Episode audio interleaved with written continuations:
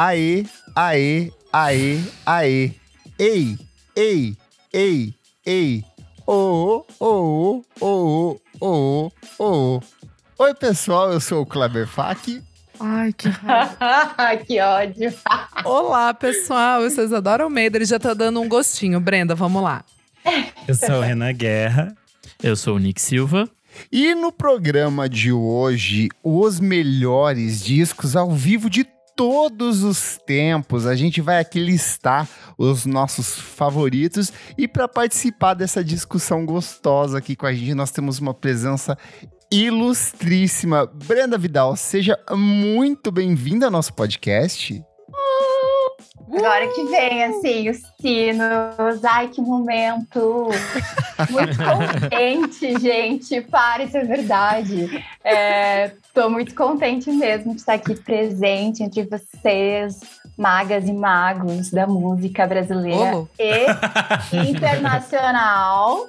Posso, posso fazer um momento declaração de fã rapidamente? Ai, claro que pode. Nossa, deixa eu me arrumar aqui, deixa eu passar deixa eu um ruge. Deixa eu, Vai ter... eu, vou, eu vou botar mais uma calcinha, então. É, eu é, é tu mesmo quem vai ter que colocar, porque eu admiro aqui todas e todos. Mas, cara, eu, eu, me inspiro e aprendi o que era resenha e a escrever sobre música. Ah, não com Kleber Fak ah. e sua música instantânea. Por já isso tem você mais escreve de uma tão década. mal assim. Não, na verdade, sim, né? Vamos falar a verdade, não, brincadeira. Não, mas que isso, assim, né? Acompanho, tipo, sei lá, desde 2012, 2011, assim. E ah. me ajudou muito a, sei lá, tipo, entender que era isso que eu queria fazer, assim, lembro de um exercício da faculdade, assim, que a prof falou, pode fazer uma resenha cultural. Aí eu fui falar do disco do Tame Impala que tinha saído, eu falei, tá, eu vou lá ver como é que o Kleber faz, assim, ah, e aí eu vou trocar Deus. as palavras e tal. É um plágio. Gente, eu não sabia disso, eu tô muito emocionado aqui agora, porque até sem jeito. Ai, é verdade. Ele fica nervoso. Ai, muito obrigada, assim. Ai, e aí, depois que comecei a ganhar dinheiro com isso, é, fui também me conectando com os trabalhos do Nick, Renan e Isadora. E agora todos, assim, né, me influenciam bastante. Então é muito Ai, bom estar aqui. Fofa demais, que isso, gente. Menino. Que é Tudo isso. De volta. Para.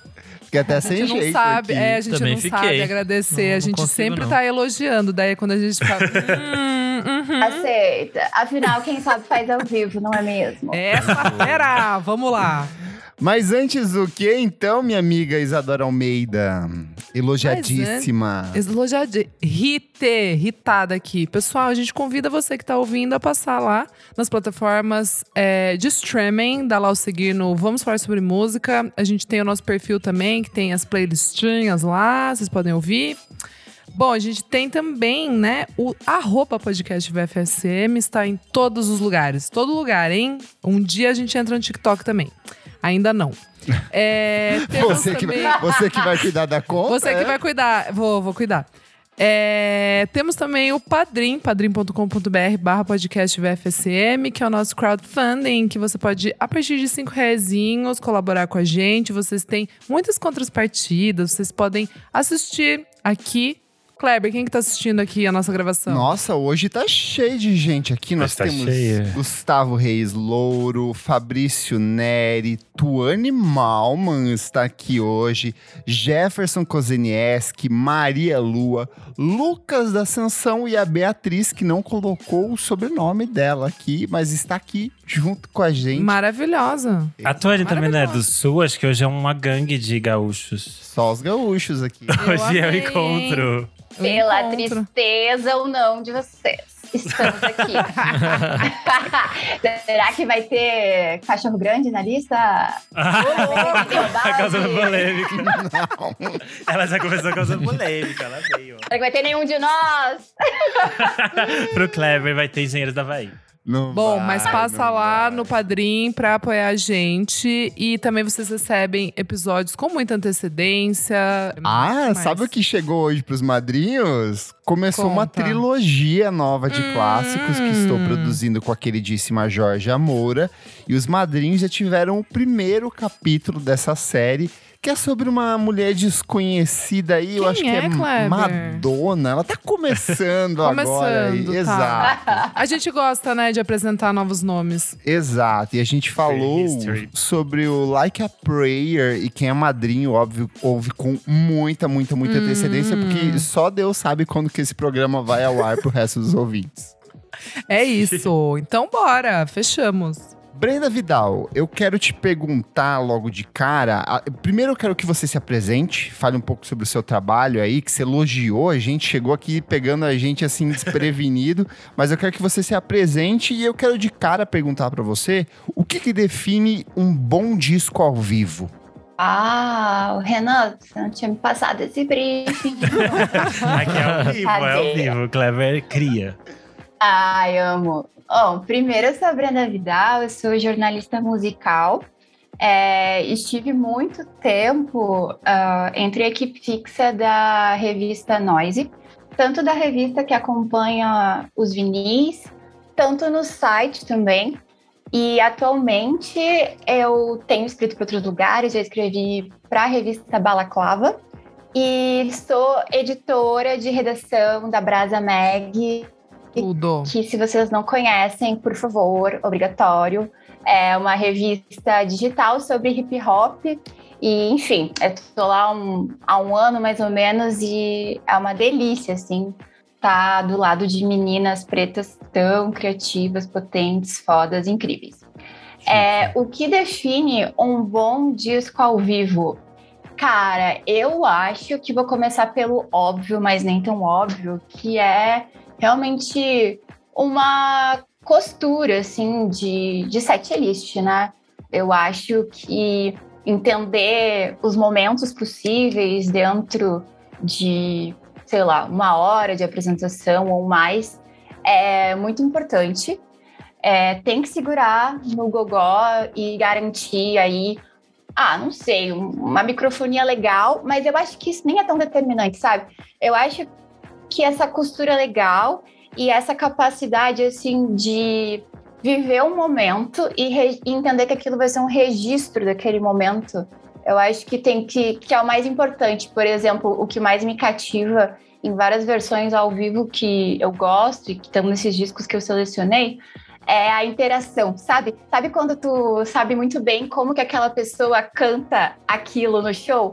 Ou tipo, que, que ela fala? E aí, sei lá, Você já sabe tal. todas as frasezinhas Tudo. que ela vai Ah, soltando ali, né? É, pra mim é muito cativante, até tem uma conexão quando de repente você tá, sei lá, com alguém assim, ou num rolê, e a pessoa canta daquele jeito, sabe? Às vezes tem também algum tipo Karaokê? de... A gente manda no karaokê umas dessas vezes, eu amo. Exato, e aí você meio que fica tipo assim, meu Deus, é sobre isso, né?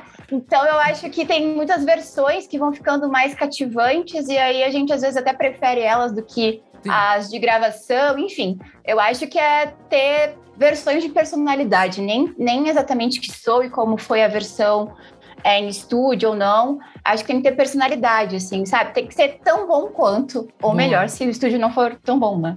Boa. Boa definição, concordo, acho que concordo bastante. E eu até fico me, me- fiquei me perguntando dentro dessa pauta se seria possível se encantar por uma banda, por um artista que seja, por um disco ao vivo, começar por um disco ao vivo. Será que Sim. um disco ao vivo ele não é muito dependente justamente desse, desse fascínio que o fã já tem pelo artista? Eu não sei se vocês já tiveram essa experiência de conhecer algum artista por uma live. Ah, eu acho que um monte de gente co- conheceu, sei lá, Nirvana por causa do, do live deles na MTV, sabe? Então acho que isso é bem possível e, apesar de ser um arranjo diferente e tudo inicial. mais. É, mas sabe, eu acho que, que esses lives capturam bastante a atenção da galera. Sim. Principalmente quando é uma banda mais antiga, que tem um, um repertório gigante, então você é apresentado há anos da banda só por aquele live, assim, então eu acho interessante. Engraçado Uhum. você falar do Nirvana e do acústico MTV deles, porque quando eu falo de ao vivo, eu não penso em acústico MTV. Pra mim, o acústico MTV é uma coisa que é um, é um formato. É um formato específico. Sim. É muito eu também. específico e é quase estúdio pra mim em alguns momentos. Tanto que muitos dos discos do acústico MTV, principalmente aqui no Brasil, eles têm muita pós-produção, tem faixas repassadas em estúdio. É, então eu, quando falo em ao vivo, pra mim é muito. É, é, o MTV ao vivo, sabe? Que tinha até as separações. Tinha o MTV acústico e o ao vivo, sabe? Então, é, pra mim, tem essa separação sempre. Dessa coisa de conhecer alguém pelo, pelo ao vivo, eu acabei me tornando muito mais fã da Maria Bethânia a partir dos discos ao vivo. Porque os discos ao vivo dela tem essa coisa de ela misturar poesia junto com as faixas e ela faz basicamente ela remonta todas as músicas em cada show porque ela faz tipo esses medleys, esses popurri que ela canta tipo cinco Sim. músicas numa faixa. E aí isso é completamente diferente, é um estilo dela de espetáculo e é muito interessante que no disco você tem isso que eu acho que a Brenda tava falando, que tem uma costura muito específica que é da Betânia e você depois que você ouve muitas vezes você sabe tipo a hora que ela vai rir, você sabe a hora que ela vai falar tal coisa, Ai, você tudo. sabe o que ela vai fazer. E aí eu tive outra experiência a partir desses discos e é completamente diferente do que ela é em estúdio, né? Claro, eu também acho que, que, assim, polêmica, não sei, mas eu sinto que é muito mais fácil um artista bom. Ele Boa, vai fazer, assim, a gente consegue diferenciar o joio e o trigo, assim, é, um artista bom no ao vivo, você consegue migrar do ao vivo pro, É, estúdio. discografia em estúdio. Agora, a queda, assim, o contrário, se adorar é, discos É brabo. de estúdio, Nossa, isso chega é no ao vivo, assim. É horrível. Nossa. Por isso que nunca existiu um Kings of Leon ao vivo, porque assim, Tem sim, tem, Tem sim, sim. live at O2 Meu Arena. É, eu Por que eles fizeram isso com a carreira deles? Não, quê, eu tenho o DVD. Eles são bons, eles só têm o carisma de uma DVD. maçã, assim. Você nem Eu tenho o DVD. Isso, né, Isadora? Isso você não precisava, agora você só Ué, gente, eu tem comprei, ué, eu comprei na época. E eu, e eu ainda assistiria ele feliz, porque Mas eu tenho estamos boas aqui memórias. pra falar de Tem acústico. De coisa DVD? boa. Mas estamos aqui pra falar de ao vivo os bons, gente. E aí a gente preparou uma listinha aqui, cada um fez a sua. E vamos Bora. pela nossa convidada, qual que é o primeiro da noite, Benda, que você traz, que você selecionou aqui. Fica à vontade. Eu vou trazer um que é, assim, abertura de pistinha, tá? Assim, Boa. Boa. realmente é o da lista, não é, assim, o primeiro, acho que é pra aquecer. Vai ser o Live from Trona, do Tori Moa. Ah, Ai, que delícia! É, o Tori Moa é, é esse artista, assim, que, citando o título de outro episódio, será que eu deixei pelo meio do caminho, né? Será que eu abandonei? não digo nem que sim, nem que não. Mas me é, um, me é um artista muito afetivo, assim, bem dessa fase anos 10. Uhum. E eu amo a capa desse álbum, assim, fica a Muito. dica para abrir o navegador agora e colocar. E aí, na verdade, esse é até um exemplo diferente do que eu trouxe até no começo, porque é um ao vivo é, de é, performance ao vivo, mas não tem público, né? Sim. Ou pelo menos na captação final, o público foi extinguido, mas acho que não tem público. Então é num lugar assim, é, aberto, né? Um deserto, né? então, no deserto, eu acho que assim, o, não sei, o Coachella da galera de Duna, sabe? Sim. É, se tivesse um evento, acho que ia ser mais ou menos dessa sonoplastia. Então eu vou sentindo que, como o som do Tori Moa é muito conectado ou a, a acordes de guitarra ou coisas mais sintéticas ou metálicas, assim, eu sinto que aquilo toma uma proporção, sei lá, meio assim, espacial, sabe? E gosto bastante de como ficam os arranjos, assim, naquele sei lá, na, naquele oco, assim, sabe? De um espaço que o som se propaga pra caramba. E, mas tudo ao vivo ao mesmo tempo. Amo a versão de Say That dessa, desse Ai. disco. Tudo. É uma delícia. É muito boa. E, e acho que também ele é um bom exemplo desses produtores de quarto que cantam bem ao vivo, Sim. pelo menos esse Ao registro, vivo eu já assim. vi alguns shows dele e são excelentes mesmo. chique. Então eu, eu gosto, eu gosto e acho que as versões, principalmente os arranjos, eles, eles crescem, sabe? Também mostrando o acho que também isso tem um. Ah, um quê de uma qualidade também do, dos arranjos, das melodias que ele se propõe, porque não é aquela coisa só barulhinho de máquina no meu quarto, sabe? Realmente isso funciona num espaço menos intimista. Então eu vou com ele, assim. Boa. Boa. E do Rio Grande do Sul para outro canto do Rio Grande do Sul, Renan Guerra, o que, que você traz aí, sua primeira da noite? É, eu fiquei muito indeciso, porque, tipo, Ai, os melhores indecisa. discos ao vivo do mundo. E aí eu decidi fazer um recorte. Então já comecei tirando os acústicos, não tinha acústico na minha Boa. lista. E aí eu fechei só em coisas brasileiras. E aí eu peguei latina. algumas coisas. Antropofágico. É. É, eu vou dessas, assim. E aí eu peguei coisas que têm histórias malucas e que são coisas que às vezes só existem no ao vivo, que é o Gosto. caso dos. Doces Bárbaros. Ai, Que é Ai, basicamente. roubou Eles gravaram aqui. quatro músicas em estúdio.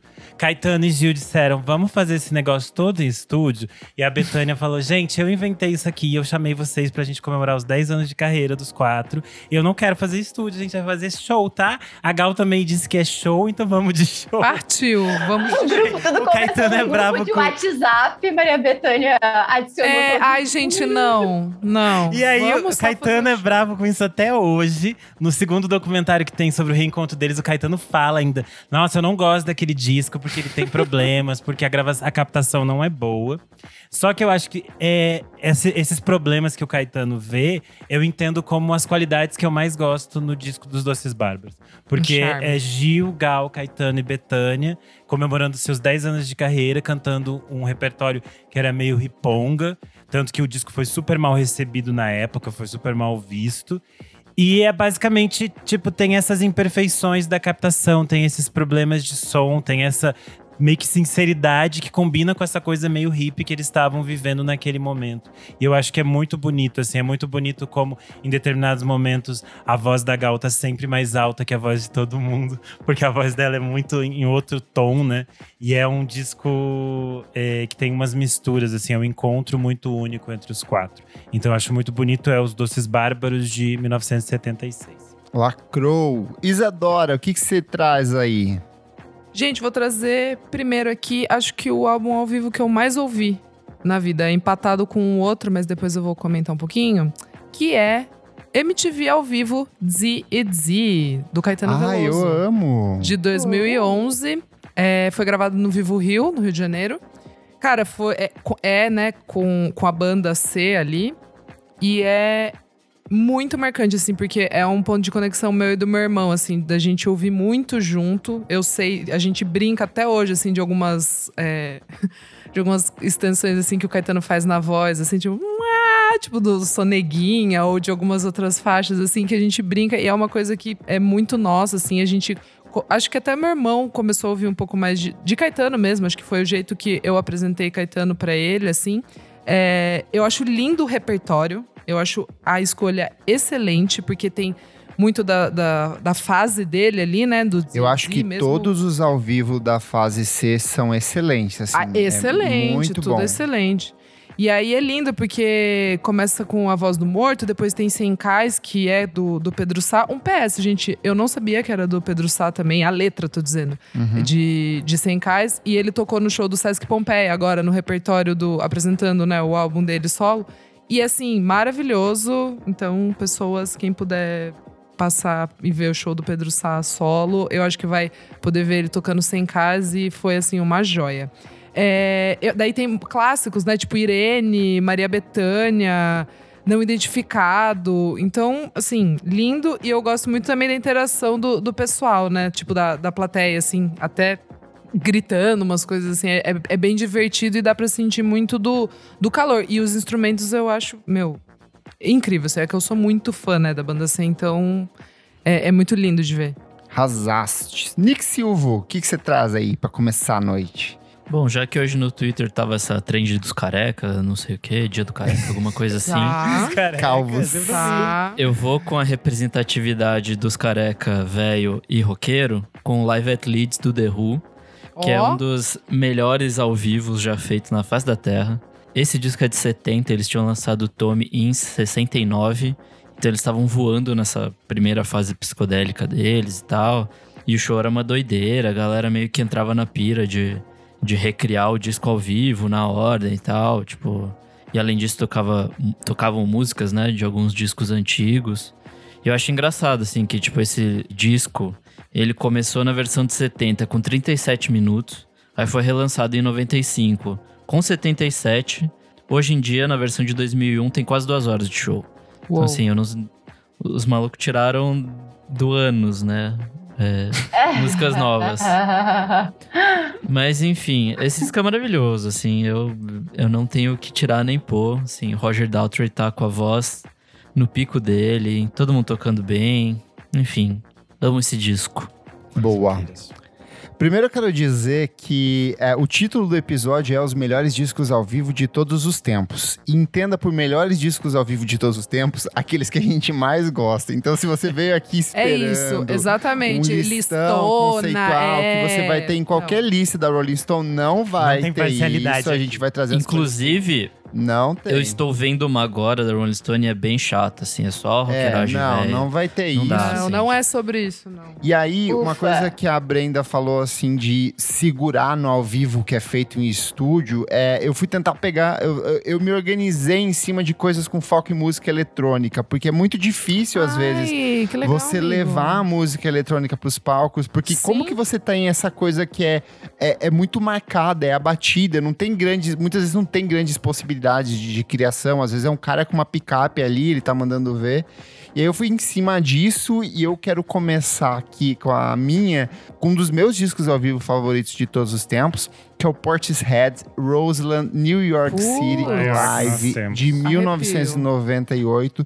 Porque em Uau. 1997 o Portishead lança o segundo álbum de estúdio. Foi um disco recebido de uma forma meio, hum, não sei se eu gosto, não gosto. Do depois de um tempo as pessoas abraçaram, mas quando eles lançam esse disco ao vivo, que tem a participação de parte da Orquestra Filarmônica de Nova York, eles mostram que tudo aquilo que eles sabem fazer em estúdio, eles fazem ao vivo e fazem melhor. A voz ali, ó, perfeitinha, bem alinhada, aquela batida seca, assim, ó, funcionando. O uso dos samples, eles fazem a discotecagem ao vivo, eles fazem os scratches ao vivo. Então, é um disco que tem muito dessa essência um eletrônica.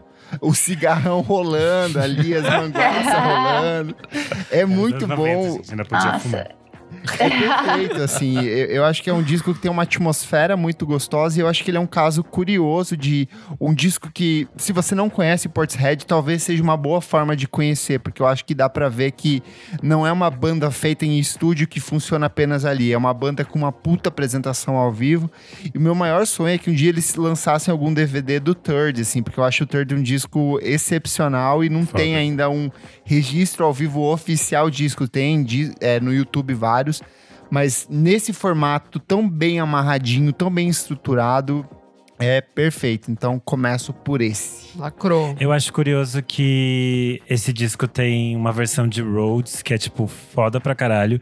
E aí no DVD é outra versão. Aí a Sim. primeira vez que eu fui ver, eu fiquei esperando a Beth gritar e ela não grita. Aí eu fiquei assim, Ah, o que aconteceu aqui, gente? Aí eu descobri a- a edição, né? é um negócio que chama edição.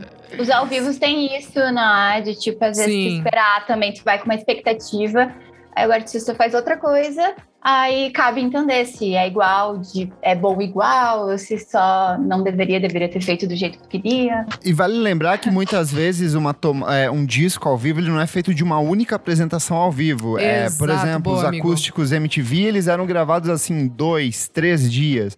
E aí você pega desse grosso desse material e você fala assim, olha, as melhores são essas, essas, essas e essas, assim. Isso. Então é, é- é muito. São raros esses shows que são uma, uma tomada única num dia específico e que foi, sabe? Esses grandes DVDs, normalmente, eles têm um puta estrutura de ensaio antes, pra dar tudo certo na captação. Eu assisti a gravação do ao vivo da Letrux. E aí, como ela só tinha um dia de auditório Ibirapuera, no final ela falou: gente, tem algumas músicas que não saiu bem. Quem quiser, a gente vai fazer várias de novo. Aí a gente assistiu mais uma meia hora de show, porque ela ficou demais! refazendo algumas coisas. Que demais. Você ficou ou você foi embora? Pediu Ah, Uber, todo mas não? ficou, todo Ficou. mundo ficou. Ai, Ah, que tá. delícia. Eu ficaria Todo mundo ficou e todo mundo ficou assim. Fica se caçando no DVD. Brenda, vai lá, traz a sua segunda dica da noite. Segundo, eu também vou nessa vibe discos é, afetivos. Eu vou com 10 anos de triunfo do Emicida. Boa! Ai! Maravilhoso. De 2018. É, um pouco porque eu fiquei muito feliz que eu pude ir no show, Legal. não o da gravação, mas o da tour. Foi a primeira vez que eu consegui no show do Emicida, assim, então teve essa sorte Nossa, também, começou porque às muito vezes. bem. Porque às vezes tem isso, né, de tipo, o show ao vivo, às vezes ele é uma turnê comemorativa que a gente Sim. não comentou. Então é o momento de se realizar e de ver, tipo, várias coisas que só uma tour comemorativa conseguiria reunir. Óbvio, não tinha amarelo aqui ainda, então pensar que, sei lá, uma próxima tour, assim, de tantos anos de carreira do Emicida vai ser ainda mais foda.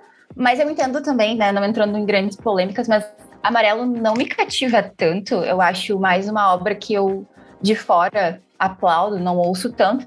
Então eu fiquei bem contente de ter ido no show do Triunfo, mas essa versão aqui, que tá nos streamings e tudo mais, primeiro que eu acho a abertura um jeito também muito, muito forte, assim, porque ele começa, na verdade, ali numa fala e depois ele começa ali, né, neguinha caralho, meu nome é Emicida, porra. E daí já dá uma, uma coisa, assim. É, e tem os, as participações especiais também, que só um show de gravação às vezes consegue reunir. Então ele vai de tipo MC Guimê, aí o Rael, que é super, enfim, parceiro de carreira. Aí depois tem Caetano Veloso Tudo. pra cantar a Baiana, que é ai, uma das minhas músicas favoritas do Emicida. E depois ele aproveita, né, que o cachê do Caetano não deve ter sido muito barato. e aí ele faz essa maravilha que é cantar Haiti, que eu acho que é lindo, porque é isso, né? É muito dessa costura, assim, né, que a gente estava conversando antes. E eu acho até bonito, assim, porque vai ganhando um tom até de retomada de narrativa. Eu acho que é bem simbólico o Emicida sendo um rapper, um cara preto, com toda essa ah, essa fala da, da diáspora preta pelo mundo, cantar Haiti, sabe? Eu acho que é muito, muito simbólico. Tem Chapa, que me emociona muito na versão ao vivo também. Tem a Carol Conká, antes de ser cancelada e dar a volta por cima também, com todos os olhos em nós, que é muito Momentos. bom. É, momentos da vida. Tem Mandume com a galera toda no palco, enfim, eu acho que é muito bonito. Quando ele canta Levanta e Anda também ao vivo, eu acho que tem isso, assim, a trajetória do Emicida, ela tem várias canções hinos, sabe? Que, tipo, conseguem falar a respeito da trajetória de muitas pessoas. Ao vivo, a galera se emociona, assim, canta junto, sabe? Para além de se emocionar, porque é a música favorita, se Total. emociona porque é uma música que ajudou numa superação, tipo Levante e Anda e Mãe. Então, acho esse disco muito especial e trouxe ele pra cá por conta disso. Arrasou. Renan, Eu vou seguir na toada da Brenda e talvez eu roube esse de alguém, mas eh, esse é realmente um dos melhores do mundo, que é Mil Trutas, Mil Tretas dos Racionais. Tudo. Deixei eu de alguém, bom, eu sabia que amigo. alguém ia Lacrou. trazer, deixei. Lacrou. Porque eu acho que esse, ele, é. ele é. Ele capta a energia dos Racionais de uma forma muito única.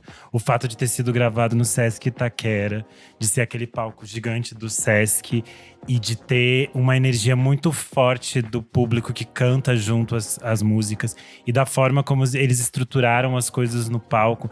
É um disco de 2006 e ele tem uma, o repertório basicamente com faixas do Sobrevivendo Inferno e Nada Como Um Dia Após o Outro. E eu acho que a, a costura que eles fazem aqui entre as, as músicas dos dois discos e como isso aqui representa um legado gigantesco do que é o Racionais, assim, é muito, muito foda. E pra completar, eu ainda sou basicamente a Vanessa Jackson quando ela entra em Um por Amor, Dois por Dinheiro. Porque é, tipo, perfeito quando ela entra e ela fica fazendo aquelas coisas da, com a voz dela. É, tipo, lindo pra caralho. É um disco muito, muito forte, assim. E eu acho que é muito foda, por isso que eu falei, por essa, essa energia que você sente do início ao fim, assim, que tá, tá dentro de cada música. É isso. Tudo. perfeito. Isa, Vamos lá, gente. É, esse aqui também é, é muito clássico. Eu, achava, eu achei que precisava ter, assim, e tem várias das minhas versões de música ao vivo, assim, que favoritas, assim, da vida. Que é o Banda Eva ao vivo, de 1997. perfeito. Lindíssimo. Tudo. É- tudo. É desse lugar também da, da infância, assim. Eu Ah, lembro é. absurdamente, assim. A Ivete Sangalo maravilhosa, com o cabelo, tipo, na cintura, de botinha. Eu, era a minha Paquita, assim, sabe? Da, da, da Xuxa. A Você falava, putz, ao essa vivo, é a ela entrega é, tudo, né? é, ela entrega tudo. E aí, né, foi gravado em Salvador, no, no Otom Palace, lá, hotel. É, cara, tem só. Né, é chuva de hit, tipo Beleza Rara, Alô Paixão, Levada Louca. É, mas aí tem, tipo, uma versão de Tão Seu, que é do Skank, que é, tipo, um absurdo ter isso, assim, você pensar que é o maior, a maior banda da época, né, de, de axé, cantando um- uma galera que era, tipo, de um rock, pop, e a versão é linda, e aí finaliza com Flores, Sonho Épico, que é a minha música favorita da Ivete, da carreira, tudo, assim, é- é- eu fico arrepiada sempre que eu ouço essa música, eu gosto demais, assim. E é isso, assim, eu também trago por- muito por esse lugar, tipo, do axé, assim, de- da, da música ao vivo que a gente cresceu ouvindo, assim, sabe? Do pagodão, que tem muita Claro. música também que é só ao vivo, não tem registro Sim, gravado tem em, só em estúdio, né? Eu- eu- então eu coloquei nessa misturinha aí por isso. E só uma menção muito rápida, menção honrosa pro MTV ao vivo Ivete Sangalo, de comemoração de 10 anos dela, que foi lançado em 2004. É com certeza o álbum que eu mais ouvi na, na minha adolescência, eu tinha 12 anos. É o ao vivo na Fonte Nova. E assim, ela também Será tá tudo. belíssima, é incrível. Já Eu sou Ivete Sangalo mundinho solo. ao vivo no Maracanã.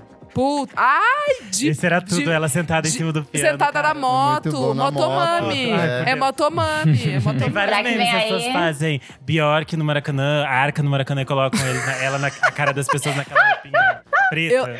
Sim, Boatos de que a é Rosalia, um macacão. Rosalia Ih, assistiu esse, essa entrada, Ih. e desde então ela só faz clipes com, em cima de motocicletas, motor. Maravilhosa. Copiando Não, Ivete no Maracanã de, de, de macacão preto colado. É tudo. Tudo é de bom. isso. Não, mas só pra comentar, porque realmente se a gente for parar pra pensar, o, o axé também é isso, né? É uma escola de performance ao vivo, Sim, né? ao vivo, é, exato. Tipo assim, dá pra encarar várias bandas de axé, gostando ou não gostando, Sim, porque o ao vivo sim. deles é um jeito de, de gostar. Nick, Bom, pro meu próximo, saio do rock e vou para MPB. Na verdade, ali para mais pra bossa nova. Um, tom- um disco de 77, que é o Tom Vinícius Toquinho Miúcha ao vivo. Putz, Muito bom. Gravado no Uh! Canecão. Nada. Esse é meu pai. disco é do caralho. Basicamente, vários popurris um atrás do outro, assim. Um que eu gosto muito é Carta ao Tom 74 e Carta do Tom. Então, como tem os dois, assim, tipo, é um cantando a resposta do outro e tal. Tem Samba pro Vini pra Vinícius, Água de Beber, Garota de Ipanema. Enfim, todos os clássicos que vocês esperam desses caras aí estão aí e, tipo, muito bem feito, muito bem tocado, muito bem produzido, muito bem gravado. Esse disco é simplesmente tudo. Boa. Boa. Lacrou. É, seguindo aqui na minha trilha eletrônica, eu acho que todo mundo aqui gosta de Daft Punk em alguma vez, algum Ai, momento na amigo, vida foi é atraído pelo isso. Daft Maior. Punk. E eles Aham. tinham é, um, um histórico caso de que quando as pessoas viam o Daft Punk se apresentar, as pessoas duvidavam se eles realmente estavam tocando ao vivo. Porque os sets deles eram perfeitos. Eles não, Uhum. ele- eles não possibilitavam o erro. Principalmente depois do Discovery ali, as músicas eram cuidadosamente encaixadas, tinha um trabalho de, de, de remix, de sample, de costura, de encaixe. E era muito cuidadoso, e o exemplo disso fica muito explícito no Daft Punk Alive 2007. É o segundo ao, é, ao vivo deles lançado pela dupla. E aí tem um motivo por causa disso. Eles trabalhavam, além da- do- dos equipamentos que eles tinham no palco, a iluminação, toda aquela coisa cênica, os capacetes luminosos, eles tinham torres de equipamentos que ficavam do lado de fora dos estádios para conseguir dar conta de, de, de fazer as filtragens, os efeitos, as coisas todas. Eles tinham uma parafernália enorme, assim, eles customizavam computadores, eles pagavam, contratavam pessoas técnicas para remontar computadores para eles que tivesse capacidade de processamento para gerar o tipo de som que eles queriam gerar nas apresentações ao vivo ali.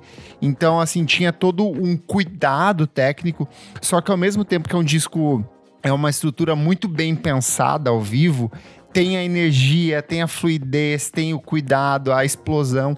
É muito bom de ouvir e as músicas são praticamente todas pupurris ali.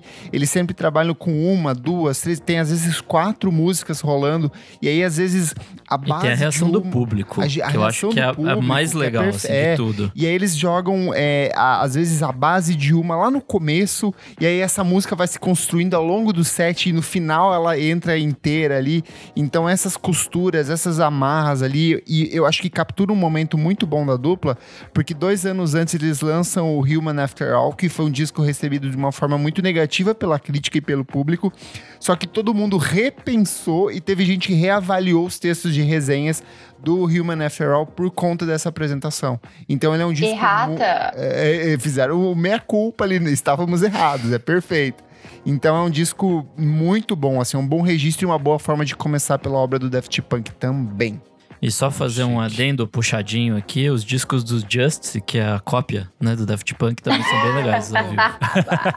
É bom, é bom mesmo, é verdade. É bom, eu até Boa trouxe lembrança. como uma menção honrosa aqui o Across the Universe, porque ele tem a direção do, do Roman Gravas, então é um puta disco ao vivo também do Isso. Justice. Chique. Vai lá, Brenda! Tá, agora não vai ter o grande efeito, mas pelo menos vai estar encadeado, porque sim, coloquei Ivete Multishow ao vivo no Maracanã. Tá certo. Ah, na minha lista não tinha como, como faltar, assim, é, acho incrível, épico. É, eu nem ouvi aquele dela do Madison Square Garden, porque Não, eu falei, precisa. não quero nem saber. Eu não quero nem saber. Não, imperialista. Vamos de Maracanã. Acho, gente, impecável. Vocês citaram aí a motinha e a roupa meio assim, BDSM que ela usa, mas eu amo que ela tem uma. Apesar de a gente estar falando do disco, né? O disco não ter a imagem, mas enfim, tem o DVD. E aí tem ela com aquela, aquela roupa, aquele vestido que a, o babado, assim, é, da, é de Copacabana, sabe? Ai, é Sim, incrível. verdade. A, a barra do vestido é o calçadão de Copacabana, realmente, assim, Babado. mais literal, impossível babado, literalmente. E eu acho tudo de bom, assim. Ela também, eu acho que é um dos. Parando pra pensar, assim, na discografia dela, acho que é um dos momentos ápices, assim, porque realmente Eu é acho de que pra mim é tipo 2006. meio que o último grande momento dela, assim. Depois ela meio que vai se repetindo, assim. E esse momento ela tava, tipo assim, no topo do topo, né?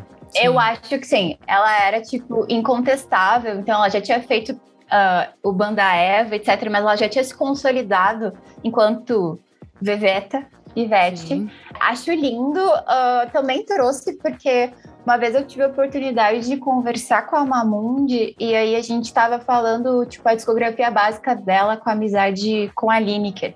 E aí ela trouxe esse disco como, tipo, uma memória afetiva dela com a Lineker. E aí eu falei, tipo, é sobre isso, porque realmente, assim, é maravilhoso. E realmente, se fosse é, uma lista, assim, de, ai meu Deus, as melhores registros ao vivo cults, não estaria, mas está. E lá na minha casa também é uma memória de infância. Me lembrei muito também do relato da, da Isa, porque eu, a gente tinha uma mania lá em casa que era às vezes de alugar na locadora os, os DVDs ao DVD. vivos, que era uma ótima forma também de, antes do YouTube, talvez, de descobrir alguns ao vivos, assim, quando não tinha um filme muito bom, ia lá e pegava aí uns, uns DVDs ao vivo. Você musicais. alugava? Porque isso pra mim sempre foi uma coisa tão pirata. Tipo, DVD ao- ao vivo pra mim era muito piratex, assim.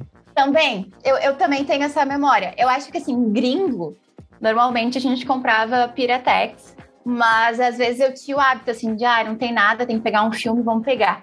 E aí Às vezes tinha rolava... aquele que você ganhava o terceiro. É, também. Mas aí rolava a pirataria dentro da minha casa, porque a gente tinha é, um tocador de VHS e dava para gravar, né? O que estava passando na TV na hora. Então, às vezes a gente colocava o DVD para gravar. Nossa, É, pirataria analógica. é pirataria analógica, e então a gente História ficava público. sempre. Aí depois, assim, às vezes aí era aquela fita que não podia gravar novela em cima daquele VHS que tinha Ivete Sangalo ao vivo no Multishow. E de destaques, eu acho, era uma coisa, assim. Então eu lembro de muitas manhãs de sábado, assim, as minhas irmãs mais velhas, a minha mãe, sei lá, limpando a casa, eu acordando, assim, e tava tocando. E sem falar que cura a maioria dos problemas. Uh, não tem como ficar triste. Tem o Samuel Rosa também, desse flerte é, com o Skank, Sim. não foi esquecido. Tem Samuel Rosa em Não Vou Ficar. Depois tem Nosso Sonho com o MC Bochecha. E também tem, óbvio, ela cantando Coração Partiu com Sim, o Alejandro, Alejandro Sanz. Sanz. Babadíssimo. Ali a, lacrou, a lacrou. conexão, a conexão, assim, hispanohablantes e pessoas que falam português se deu ali, é um novo tratado Boa. pra mim. Isso aí é a história. Boa. Vai, Renanzito. É, agora eu venho com outro que é o maior de, de todos da história, que é o Fatal Gal a Todo Vapor. Ah, tem que ter. Que- tem que que eu eu acho trazer. É, porque Ai, eu acho que linda. esse é mais um caso de. É basicamente um registro único histórico de um momento em que a voz da Gal tá um negócio surreal. Ela tava completamente sozinha, triste, porque Gil e Caetano estavam exilados. Ela não sabia direito o que ela ia fazer aqui e o, o- como ela poderia funcionar sem eles. Uhum. E ela tava preocupada com o que o Brasil tava passando. E eu acho que esse disco capta muito bem essa energia de meio pesada, de um momento ditatorial, mas também uma coisa de a gente ainda é jovem e a gente ainda não pode deixar com que eles acabem com o pouco que a gente tem. É meio que essa, essa dubiedade. E aí eu acho que tem isso eh, na voz dela, tem isso na própria gravação, que também tem suas imperfeições e que tem momentos que você nota coisas. Você ouve, tipo, um momento que o violão cai, tem um momento que ela derruba alguma coisa, tem umas microfonias específicas, mas você grava esses momentos. E eu acho o repertório é, é surreal de lindo, porque ela traz coisas clássicas do, do- da, da MPB, mas ela também traz muitos compositores novos na época, como o Macalé, o Ali Salomão, que era o diretor do, do espetáculo. O espetáculo foi gravado no Rio, no Teatro Teresa Raquel. Conta-se que a história era que as pessoas ficavam à tarde nas dunas da Gal, que é em Ipanema, elas saíam e iam pro show, e esse é o mesmo público do show. É, o Leon Hirschman filmou esse show, e aí seria o sonho de toda gayzinha ver essas imagens. Só que aí, nos últimos anos, se descobriu que essas imagens na Cinemateca é, se perdeu o som. Tem algumas poucas imagens que sobraram, mas não tem som. E aí eles conseguiram usar algumas dessas imagens naquela série O Nome Dela é Gal, da HBO, que tem no Uhum. HBO Max. Mas não existe, na prática, uma conexão real entre as imagens e uma gravação de som. Então a gente só tem as imagens e a gente tem que imaginar a partir delas. Mas é um disco surreal, assim, de lindo, Boa. porque a Gal é, é o momento. É lindo e o, dá- é aquele tipo de momento histórico que dá muita vontade de estar ali. Ai, pensa, sim. Caraca, Voltar um dia só pra chegar ali, né? É, tipo, sabe aquela coisa assim, o que você, pra onde você iria se tivesse uma máquina do tempo? De repente, na plateia do show da, da Gal Fatal, a capa é tudo e eu gosto muito do Luiz Melodia e ela canta, é, acho que é Pérola Negra, que ela, ela canta... Não é Rolo Estácio?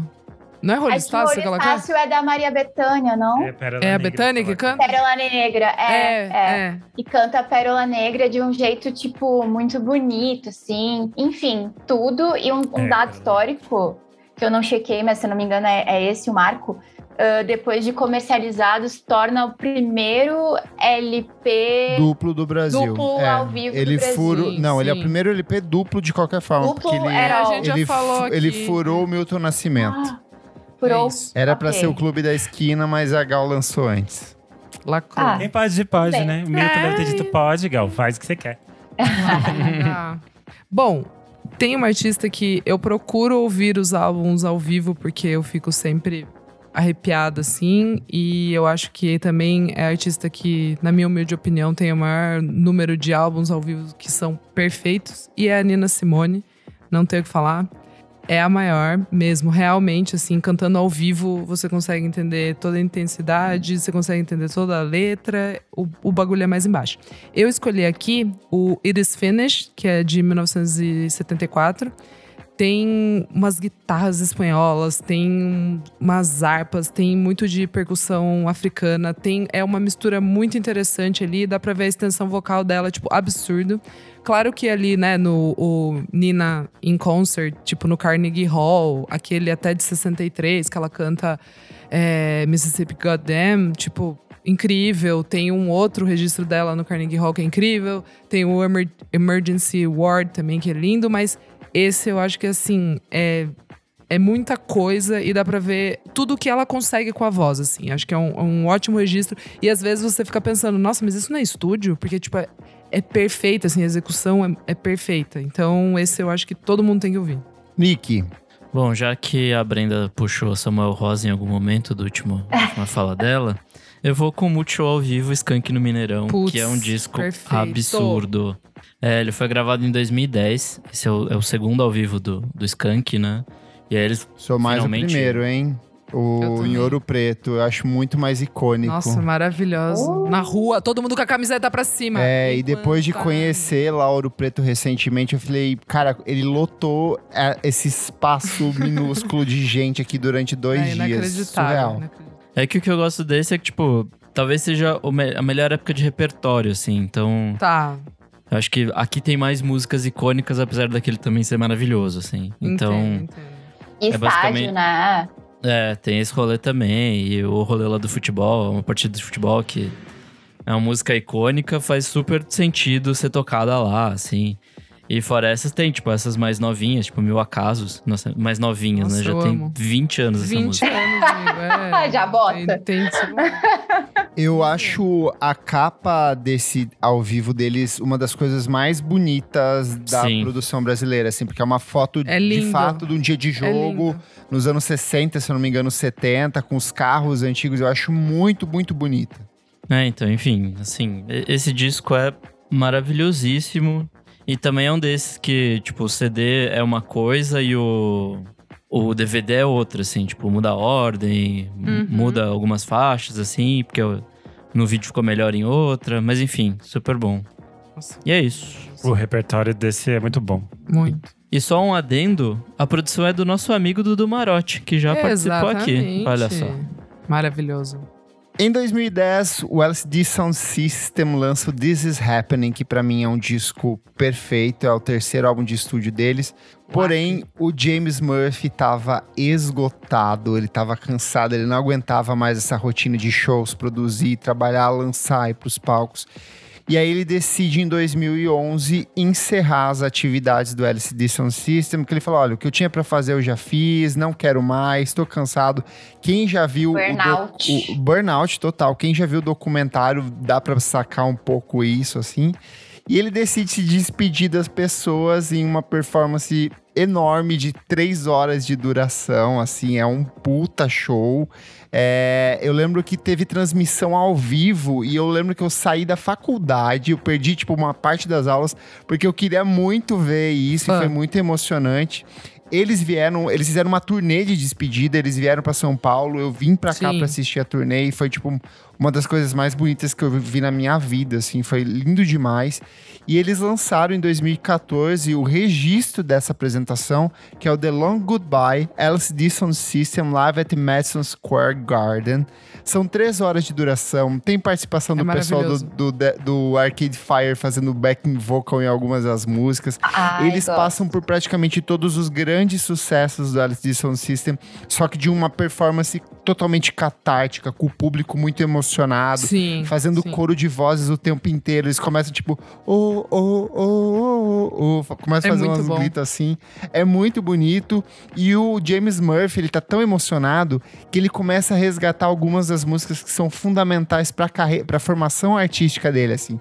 Então tem um monte de cover espalhado pelo disco, tem umas, umas vinhetas, umas inserções que apontam para clássicos da música eletrônica, do pós-punk, do punk Então ele é um disco que é uma verdadeira celebração, é muito lindo, mas eu acho que depende muito de você ser apaixonado pelo SD Sound System. Assim, eu não acho que ele é um disco, até porque ele é muito extenso, são três horas ali. É um disco bem pra fã, mas é um disco que quando você entra ali você não quer sair mais, você se sente muito transportado para dentro desse, desse universo mágico. Que bom que a banda voltou, fico feliz, mas esse Sim. registro assim ele ele fecha um momento que é muito substancial na carreira da banda. Brenda, sua última indicação dessa noite aqui, o que, que você vai escolher pra fechar? Tá. Depois você pode dar. Dá uma menção, Menção honrosa, honrosa. se Menção você honrosa. quiser Só uma trazer. menção honrosa. Ah, é que eu sou dramática. Aquelas... Passei mal. Ok. Então eu vou deixar para menção honrosa uma e vou trazer uma afetiva, que eu acho que eu gosto de pregar a palavra desse disco para que mais pessoas possam ouvir, que é a viagem de Gonzagão e Gonzaguinha de 81. Chique. É, eu acho muito bonito, assim. Pode ser um pouco porque eu tô né, no sul do Brasil, mas assim, chega muito pouco é, o que o Gonzaguinha, aliás, o que o Gonzagão fez. E o Gonzaguinha, infelizmente, esses programas de reality show musical acabaram com grandes hinos do, do Gonzaguinha. Daí, tipo assim, as pessoas ficam assim, ai, quando eu soltar a minha voz, e tipo, ai, parece que só de cantar, todo mundo pode cantar essa. Então, é, eu acho assim, chega, Sim, sim, sim, que sim. chega para as novas gerações de um jeito cafona, sabe? Sendo que ele era um Total. cara Total. incrível, muito, muito resiliente, muito combativo, muito político, assim. É, e acho bonito, assim, porque, bom, eles não tiveram uma relação é, sempre de boas, né, de, de pai para filho, assim, eles se encontraram meio que na adultez, assim, do Gonzaguinha, e é bem bonito, assim, a, a vibe de... A relação que os dois têm, né, tipo, dividir o palco, assim, ou com o filho ou com o pai, deve ser uma coisa bem especial. E eles fazem, o Gonzaguinha, principalmente, ele faz isso com muita reverência, assim, sabe? É, então, começa só com um destaque pro Gonzaguinha, assim, de forma super é, potente, assim, com essas músicas mais de protesto, manifesto que ele tem. E depois ele vai passando a bola pro pai com muita, sei lá, com, com muito orgulho, assim. E aí veio o melhor, assim, do, do Gonzagão, que é ele misturar também essas coisas meio causos, assim, sabe? Ele vai contando, assim, a história de uma música e depois canta ela. Tipo, tem uma faixa que é Carolina com K, que ele vai contando, assim, é como se ele tivesse tido um flerte com essa Carolina com K. Enfim, então é muito, muito lindo e com toda essa herança, assim, do meio cordelista, assim.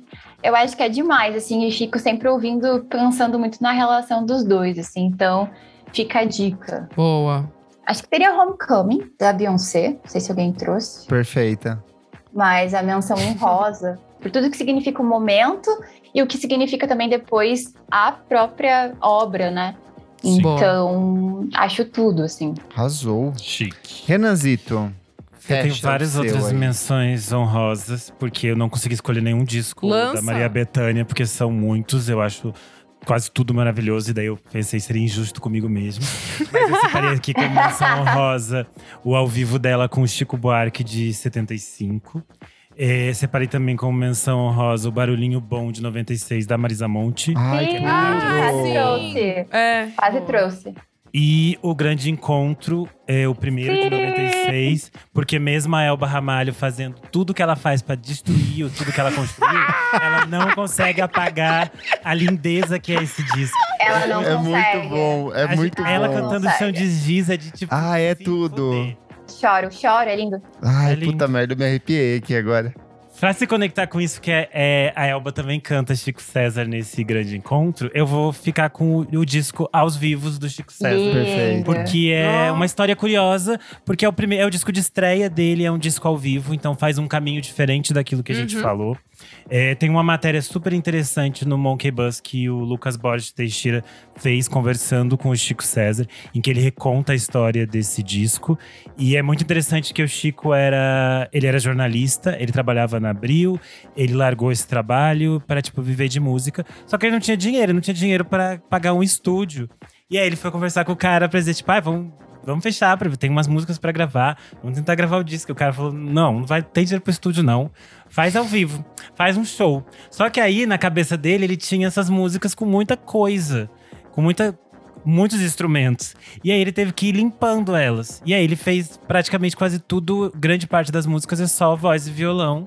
Algumas têm outras participações, tem algumas faixas tem o Lenine, tem algumas tem o Lenny Gordon, mas grande parte é ele é, voz e violão, e basicamente tem algumas das coisas de maior sucesso do Chico César até hoje, como Mama África, Primeira Vista, é a Rosa em Púrpura do Caicó. Então tem coisas maravilhosas. Eu acho que é um disco lindo pra caralho. A voz dele tá muito bonita. E é muito interessante porque são canções novas, então o público ainda reage a elas, mas tipo, eles não cantam junto, né? Porque é tudo uma novidade, mas é um registro muito, muito bonito. Eu acho muito curioso como a gente tem uma tradição de artistas brasileiros estreando com obras ao vivo. A Marisa Monte com o MM é um, é um espetáculo, Uhum. assim, Sim. fantástico. uma- é um dos grandes discos da música brasileira. Posso estar enganado, mas a Felipe Cato também estreou com disco ao vivo, ou tem algumas sequências de discos ao vivo Ela tem ali? alguns ao vivos muito importantes, assim, que É, são né? Que ela é outra artista que ela tem duas personas quase. Ao vivo é Aham. outra coisa gigantesca também. É, interessante isso. Isa, sua última. Minha última, bom, falar rapidinho aqui, menção honrosa. The Last Waltz, né? Que é aquele concerto da The Band, a última, a última valsa, que tem participação de Johnny Pra Mitchell, você que tem Dr. entre John, 50 e Van 65 Morrison, anos. exatamente, Van Morrison, Neil Young, enfim, é toda a trupe, um lacre, um grandíssimo lacre. E o filme é maravilhoso, dirigido pelo Martin Scorsese. Aí eu vou também trazer de menção honrosa aqui o Dream Weapon, do Spaceman 3, psicodelia maluquíssima. A primeira faixa tem 44 minutos. É tipo assim, uma grande loucura. Essa também é para pro pessoal que é mais especial aí, que gosta de umas loucurinha. E também deixo aqui qualquer álbum do Earth, Wind and Fire live. é, tipo Ai, assim, Nossa, isso é, é verdade. apenas Ai, tudo. É apenas tudo. Na virada do ano, então, você coloca na televisão, assim, pra, pra ver os videozinhos ali, não coloca tenha no computador, ruim. coloca... Ih, não, ih, maravilhoso. É tudo. E tem qualquer um. coreografia, né? Isso é, isso é um Ai, grande tinha destaque, tudo, né? tinha tudo, tinha tudo. Enfim, gente, daí vocês olham lá, tem quatro álbuns ao vivo, acho, todos são bons. Mas eu preciso terminar com, o, com a grande paixão da minha vida de voz, assim, masculina, que eu, me dá arrepios, que é o nosso menino Jeff Buckley. Não adianta, o cara era o brabo, assim, arrepios. Tem o Live at Cine, né, que é o, tipo, mais clássico, assim, o, o álbum mais famoso que dele você acabou de roubar de mim. Então, que é maravilhosíssimo também, que é de 93. É, mas o que tem também o Live é, Olympia, né? L'Olympia, que é em Paris, que é bonito também. Mas o que eu vou escolher é o Live from King Theater em Seattle. Por quê? Porque foi gravado dia 7 de maio, que é o meu aniversário, Oh. em 1995. E eu acho lindo. Por isso que ele morreu? álbum. Não, amigo, ele morre depois, muitos anos depois. Alguns, né? Não em muitos. 95. Exato, tinha três aninhos já. Eu acho lindo esse álbum, tem, várias, tem ali versões é, de, de outros artistas. Eu acho que ele tá, tipo, meu, é que é muito triste, assim, quando você para pra pensar, porque o cara tava. Ele tava no, no auge, apenas no auge, tava apenas começando, assim. E aí, né, infelizmente ele faleceu poucos anos depois. Mas esse registro, assim, que saiu, acho que em 2000 e bastante, assim, 2008, 2009, alguma coisa assim. Enfim, daí, né, volta na, na memória. Toda vez que eu ouço, assim, eu fico meio chateada. E finaliza com o Kangaroo do Big Star, que eu acho uma das coisas mais maravilhosas da, da carreira do Jeff Buckley, ele cantando essa música. É Arrasou. isso. Nick, Bom, vamos lá para minhas menções honrosas. Eu vou com o Vanguard Multishow ao vivo, que é um Ah, Ai, muito que bom. CD que eu adorava. Nossa, Ser assim. vida, eres tu vida. E segue. Esse aí, quando eu era jovem, rolava pra cacete. É, Jeff Buckley com Live at Nate também, EPzinho de quatro faixas que virou, sei lá, 70 faixas. É, tem o Toei também, que é o, o DVD Cuts de 2010, que é ao vivo em Shibuya, maravilhoso. Toei é aquela banda japonesa que você sempre recomenda, né? Uhum. Exato, Matthew Rocker, dos bom. E pra minha última, eu vou com. Eu não sei se é roubar no jogo ou se não é, mas enfim, eu vou com ele. que é o Radiohead From The Basement com Putz. In Rainbows.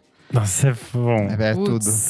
Nossa, Putz. é... Pode, pode, a gente deixa. vai, Pode, porque é bom. Esse disco você pode recomendar até com, sei lá, disco instrumental só. E qualquer coisa vale. Melhor disco Qualquer de funk vai. de todos É, os tempos, você é, bota ele. É também. isso, é isso. É, o From the Basement era uma série, né, do Niall Godrich. E alguns dos episódios, o Radiohead tocou o disco inteiro, assim. Então, como já era Cara, o produtor e tal... Tão surpreendente. Foi. Não, e assim, e ver tudo isso sendo feito ao vivo, assim, tipo, ainda mais nessa época que eles estavam talvez ainda mais cabeçudos que eles já eram, então, tipo, ver algumas coisas rolando ao vivo eram bem impressionantes, assim. Como eu nunca fui em nenhum dos shows deles, é o mais próximo que eu já cheguei de ver eles ao vivo, né? Então, puta, é uma sequência maravilhosa, assim e tal, que não é a mesma do disco. É, enfim, maravilhoso. Eles seguem depois, que também vai ter um Live from the Basement com The King of Limbs, mas esse disco já é meio. A gente fica com isso que é, que é mais legal. Ah, eu posso pedir uma repescagem de menção honrosa? Claro, vai lá. Ah, eu achei, eu fiz a, eu fiz a, a econômica, eu achei que era uma unidade de menção honrosa. Ah, eu queria trazer mais duas unidades de menção honrosa rapidamente. É só citar mesmo que é ah, as, as próprias custas do Itamar, né? Que. Muito bom. Bom, eu não, eu não trouxe porque eu não queria pagar de cult, assim, e também porque eu não ouço tanto. Não, e Mas é de pagar bonito de mesmo. cult, eu não ouço tanto. Mas é lindo e realmente se é uma pessoa que. Que pena que a gente não tem hoje em dia, mas que deixou muitos registros com esse tônus que ele tem, assim, de performance, é Itamar Assunção e pra levantar a bandeira do pagode, é, que também tem uma grande linhagem de. Putz, vai. coisa qualquer ao um, vivo? manda. Só pra contrariar. Nossa! 2002, que tem até. Caetano Veloso. E lindo, perfeito. Maiores. Muito na minha casa, a gente também pirateou. Então, essa dica pra esses dois. Lindo. Obrigada, Kleber. Acho que é Boa. Vou fechar aqui minhas menções honrosas. Talking Heads, Stopping Making Sense. É espetacular. Nossa, espetáculo é de isso. 1986. É, muito icônico e as pessoas acham que o David Byrne tá o tempo inteiro com, aquele, com aquela, a- aquelas ombreiras gigantes, mas são só três músicas. É, mas é uma coisa tão espetacular, tão bem feita que virou histórico. É um dos grandes discos dos anos 80. Kraftwerk com Minimum Maximum de 2005 ali. É, eles voltando depois de anos em hiato, fazendo uma série de apresentações ao vivo ao redor do mundo. Incrível, incrível, incrível. Mas o que eu vou fechar é com o disco que me deu vontade de fazer essa pauta. Eu fiquei provocando todo mundo. Ai, vamos fazer, vamos fazer os discos ao vivo. Porque saiu em 2020 e de lá pra cá eu não parei de ouvir. Pet Shop Boys Discovery Perfeito. Live in Rio 1994. Delícia. A gente Nossa. fala o tempo inteiro o quanto o público brasileiro ele cativa o artista e o artista ele é maior quando ele se apresenta no Brasil. E eu acho que esse espetáculo sintetiza muito isso. O Pet Shop Boys vinha de uma fase muito boa ali. Eles tinham acabado de lançar o Very em 1993. Eles ainda eram um fenômeno global muito grande. Eles vêm fazer a primeira apresentação aqui no Rio de Janeiro. E aí vale lembrar que nessa época a música eletrônica, a Eurodance, a Eurodisco estavam muito em alta. Então eles incorporam o Rhythm of the Night do Corona em uma das músicas, eles incorporam Mr. Vane em outras das faixas, eles contam com a participação da, do backing vocal da Kate Kisson, que era uma cantora negra com uma voz potentíssima, assim. Tem quatro dançarinos, assim, até meio brega hoje em dia as coreografias Ai, que eles fazem, mas é muito legal. A estética, o fato de ter uma escadaria, e aí a gay desce, assim, toda com aquela roupa branca, esvoaçante. É muito maravilhoso. Só que, assim, a energia do público é uma coisa que transcende, é muito forte. E eles cantam em inglês, assim, todas as músicas o tempo inteiro. Você consegue ouvir as pessoas cantando ao fundo. Então é um espetáculo, assim, de. Pet Shop Boys tem várias músicas icônicas, todas elas estão dentro desse disco, só que de um jeito ainda mais interessante do que na versão de estúdio. Eu amei que você Fechamos, meus trouxe. amigos. Acho que a gente fechou do jeito mais chique possível. Nossa, Perfeito. perfeito. E continua sendo um show vivo maravilhoso. Vim em 2017, recomendo, gente. Boa. E você que está Sim. ouvindo aí, sentiu falta de algum disco? Então vai lá no nosso Instagram, na edição desse programa, e conta pra gente qual é o melhor disco ao vivo de todos os tempos para você. Faz seu top 5 aí que a gente lê na próxima edição. Fechamos aqui em 20 álbuns, então você tem muita coisa para ouvir.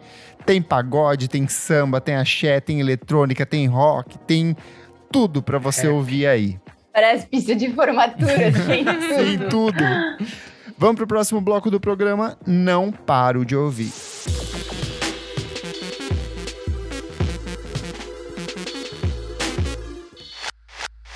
Segundo bloco do programa, minha amiga Nick Silva. O que, que é esse bloco?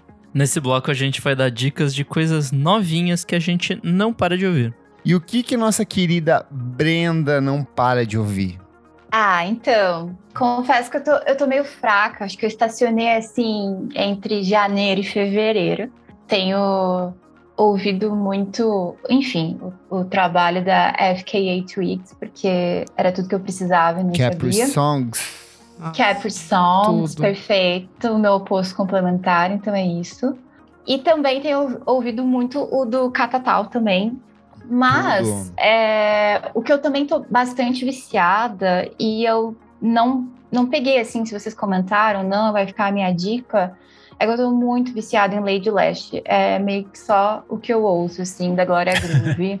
é, realmente, assim, tem sido isso toda hora, porque as músicas ficam na cabeça. E eu acho que é um baita disco, assim. Essa garota de vermelho. Essa garota de vermelho, exato. Homenagem póstuma da Leste, sabe? É realmente um momento. E é isso, assim. Acho, acho tudo e gosto. As minhas favoritas seguem sendo Greta, que é, eu acho que é tipo assim um é um flow absurdo assim que a Glória Groove entrega. O flow dela é espetacular. Ah, não, e, e, Greta é assim, ó, preta, fecha preta, Greta, tipo assim, é muito difícil, assim, não sei como é que vai ser o ao vivo disso. Inclusive, ela tá, né? Ela vai estar tá no Lola, então, assim, aposta do meio indie, tá? Não é mais, não é mais mainstream, que já foi levada aí pro Lola. E, é, eu gosto muito de Pisando Fofo também, que é ela com as Tashi Trace, assim, acho essa fusão muito boa. Então As tem maiores. sido isso que eu tenho. É, eu tenho ouvido sem parar, assim, todo momento. Vamos ver quando é que passa essa fase. Boa! Isa! Salva. Vamos lá, gente. Não tô ouvindo nada além Nick Silva. Gêmeos.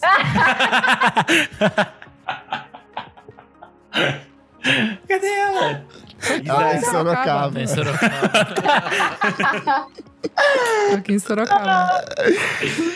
Ai, então, gente, eu não paro de ouvir o álbum Gêmeos do Terno Rei. Eu sei que vocês falaram semana passada, mas eu não estava presente, infelizmente. Gostei muito, assim, foi algo que foi crescendo. Eu ouvi, a gente ouviu com um pouco de antecedência e tal, para poder fazer entrevistas. Aliás, tem minha entrevista no Monkey Bus, tem entrevista do Renan no Scream and Yell e tem o nosso por trás do disco com os meninos da Terno Rei. Mas o álbum Gêmeos, assim, ele tem crescido absurdamente aqui em mim. Cada vez que eu ouço, eu gosto mais e descubro mais coisas. Dito isso, ouvi a fritação do Floating Points, o vocoder, que eu achei um, um sonsaço, né, Renan? Muito bom, muito bom, muito bom. Em pistinha. Música eletrônica. Ah, música eletrônica tatuado no bracinho aqui. E tô pra ouvir o do Crime Caqui que eu não vi ainda, gente. Então depois eu dou a dica. Nick. Bom, vamos lá. Tenho duas diquinhas. A primeira é uma mina que eu descobri há pouquíssimo tempo, que chama Kate Bollinger. Ela lançou um single bem bonitinho que chama Who Am I But Someone. É, lembra bastante Fire Webster, tanto que elas estão fazendo turnê juntas. Então, ah, assim, bom. É, ela vai lançar um EPzinho é, mês que vem. É, então, ficar de olho, assim. Eu gostei bastante. É bem easy listening, assim, a voz docinha. Canta muito bem. Curti bastante. E minha segunda dica, eu vou roubar um pouco no jogo, porque é do ano passado. É, na verdade, em abril do ano passado, mas enfim. pra, quem, pra quem está apenas ouvindo, gente, se você não é assinante, você perdeu. Que o Clever simplesmente olhou pra câmera e ficou paralisada. Como ele diz: Olha, acho que tá um pouco velho. Não, olha, acho que tem o próximo bloco. É, então, exato. Tá, então é só isso mesmo. Então, então você dá no próximo. próximo bloco, né, gente? Se é, salvar, se salvar o aqui. vídeo, se salvar o vídeo, você edita essa parte pra gente, eu preciso. Vamos lá, terminou? Tem mais? Ou tem de 2008, 2006 também? Não, é só isso. Renan Guerra, hoje então que tá aqui. O que, que você É. traz? Eu tô meio Isadora, então eu fiquei ouvindo muito disso da Eterno Rei. Então teve muita coisa que eu deixei pra ouvir depois e não ouvi. Porém, eu vou roubar uma do Kleber, que eu tenho certeza que ele ia trazer, que é a música solo do Oliver Sim, do The XX. Ai, É boa. Romance with a, memo a Memory. Ouvi também. Memory. Perdi todo Sabe nem falar. Robin não sabe o negócio. Eu tô rindo. É que eu tô rindo aqui. Ai, ai. Ai, Romance with a Memory, do Oliver Sim, produzida pelo James Ke James. Ih, gente, tudo errado. Tudo errado. Só porque o Kleber me atrapalhou. É, você viu como é que ele é? Ele joga, ele joga pra gente. A faixa foi produzida pelo JMXX e eu acho bem interessante porque os três têm produzido coisas que eh, conversam um pouco com as coisas que o XX vinha fazendo, mas eh, sempre tem as suas diferenças e as suas particularidades. E sei lá, eu não, não tava eh, esperando algo do Oliver. Achei que ele tava tranquilo de boas Ninguém em casa. tava, eu acho. Ó, ninguém, E aí eu, eu achei- também fiquei assustadíssima agora. Foi uma surpresa muito positiva, eu achei muito interessante, achei uma faixa gostosa, assim. Tem um clima de, de, de pista, assim, gostoso. Achei bem fofo. E a segunda dica é um disco é, de um artista chamado Gaê, que eu tinha falado dele aqui no episódio que a gente fez sobre música e HIV. Verdade. Ele lançou o primeiro disco dele, que se chama Eu Não Quis Dizer Isso. É, tem participações do Benti, do Renato Enoch, da Isabela Moraes. É, é uma, é, um som entre MPB e o folk. E tem o- a questão com o violão e tal. É um disco bem bonito, é, bem assim pra quem quer alguma coisa mais tranquila, é, mais garotinha pra escutar. É isso, as minhas dicas de hoje. Boa, vamos lá então. Singles. Tom York voltou com música inédita 5.17. Vai ser um single duplo que ele lança em abril e essa foi a primeira composição. Bem bonita, uns pianos sombrios assim. Gostei muito da música nova da Nina, Oi Sumido. Nina é Ai, uma é rapper verdade. fluminense incrível, um dos nomes mais legais do Grime, do Drill BR aqui. Tudo. Mas essa vai muito mais pro R&B e esse R&B com umas batidas assim muito bem encaixadas, muito bem trabalhadas. Tem participação do Zarashi, é uma música que vai pro lado mais romântico. Ela sempre tem uma, uma coisa mais imponente, mais forte, essa é um pouco mais vulnerável, mas continua no mesmo capricho da letra, assim. Então, fantástico o trabalho da Nina. Nina é n.i.n.a para quem quiser pesquisar aí. Vale muito a pena. E gostei também da nova do Destroyer. June vai lançar disco novo agora, se não me engano, em abril Nossa, ou no final de março. Hum. E ele tá numa vibe meio disco. Ele falou que ouviu muito New Order pra fazer esse álbum. Só que é o Destroyer. Então, é, invariavelmente acaba indo pra uma coisa muito estranha, experimental em alguns momentos. Eu acho que essa música representa bastante isso. Discos, saiu o novo álbum da Luneta Mágica, que é um grupo amazonense incrível, é o primeiro álbum de estúdio deles em sete anos, e o trabalho se chama No País das Amazonas. Eu acho que é o trabalho mais maduro deles, tanto no estilo de composição, quanto na construção dos arranjos, nas referências, a imagem de capa muito bonita, as vozes bem, bem aproveitadas ali, então vale muito, muito a pena. Mas a minha grande recomendação dessa semana é a Charlotte de Jerry e o Bolis Pupu com Topical Dancer. É uma dupla belga, mas que canta em inglês e não francês. E é um disco. é, ela é uma mulher negra que recentemente esteve grávida. Ele é um homem asiático. E eles fazem dessas, dessa união uma reflexão muito interessante sobre esse processo de, é, de transformação que está acontecendo na Europa nos últimos anos, principalmente questões sobre raciais, de xenofobia, crises imigratórias. A, a Charlotte puxa muito mais para uma questão de, da própria sexualidade, das vivências como uma mulher negra. Então, é um trabalho que tem um discurso político muito interessante, mas ele é perfeito para as pistas. Eu acho que o disco tem essa coisa desse contraste, até co- quase contraditório em alguns momentos. É, It Hit Me, por exemplo, que é a principal música do disco, ela é uma música sobre assédio, sobre abuso que os dois sofreram e eles são muito explícitos naquilo que eles tratam. Só que você inexplicavelmente começa a dançar, porque eu acho que o, o propósito do disco é fazer isso. É você trazer essas tensões é, que são muito diárias, muito comuns dentro desse aspecto dançante, dentro desse aspecto da pista. Quem gosta de Nene Cherry é uma referência muito clara ali. Quem gosta de Vive La Fête, quem gosta de Robin, então acho que se joga nesse disco que para mim é um dos grandes lançamentos do ano. Vamos pro segundo bloco do programa, que eu sei que o Nick tem que dar as dicas dele do ano passado aí.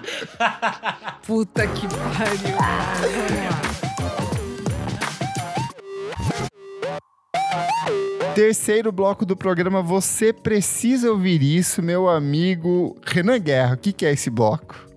Nesse bloco a gente traz dicas atemporais. Elas podem ser do ano passado, de outros anos. Pode ser música, pode ser filme, pode ser livro, pode ser conceito, o que quiser. Boa! Brenda, nossa convidada, o que, que você traz agora pra gente? Cara, o que, que eu vou trazer, tá? É... Eu vou trazer Encanto. Aquele filme da Olha! Ah, eu achei fofinho, mas eu tava com mais expectativa. Confesso, confesso, confesso.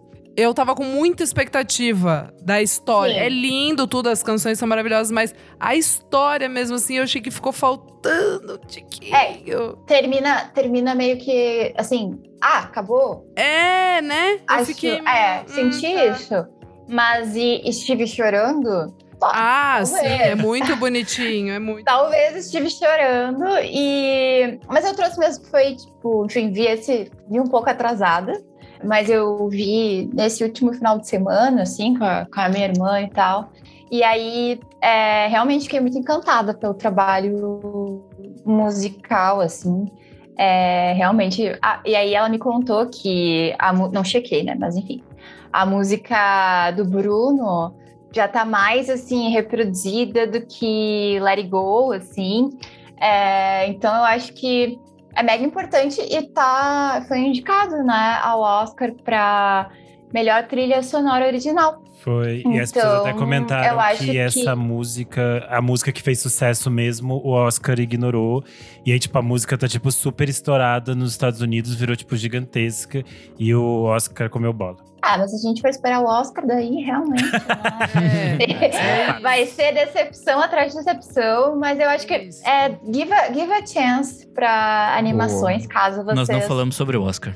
É, tam- não, também é isso, mas assim, se for pra falar que seja sobre uma animação, assim, que fale de uma realidade, assim, que não a estadunidense, enfim, né? Esse mergulho na Colômbia, muito bonito, assim. Gostei, e aí, como eu vi que tava indicado trilha sonora, eu falei, hum, vai ser isso.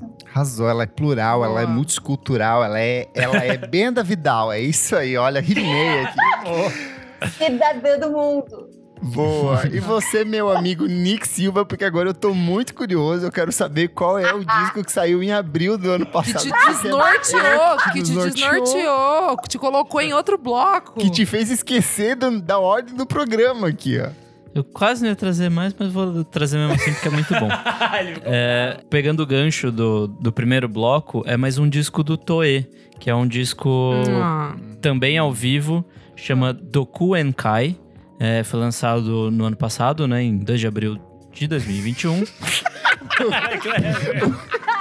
Eu não falei nada. eu tava esperando, eu tava Eu tava esperando. dando uma olhada pra Eu tava esperando quem ia esboçar o primeiro sorriso e foi o Renan. Do Kuentai, Nick? É. Enkai. Ai, E cai. Cai de boca, não é você tão. Nossa senhora.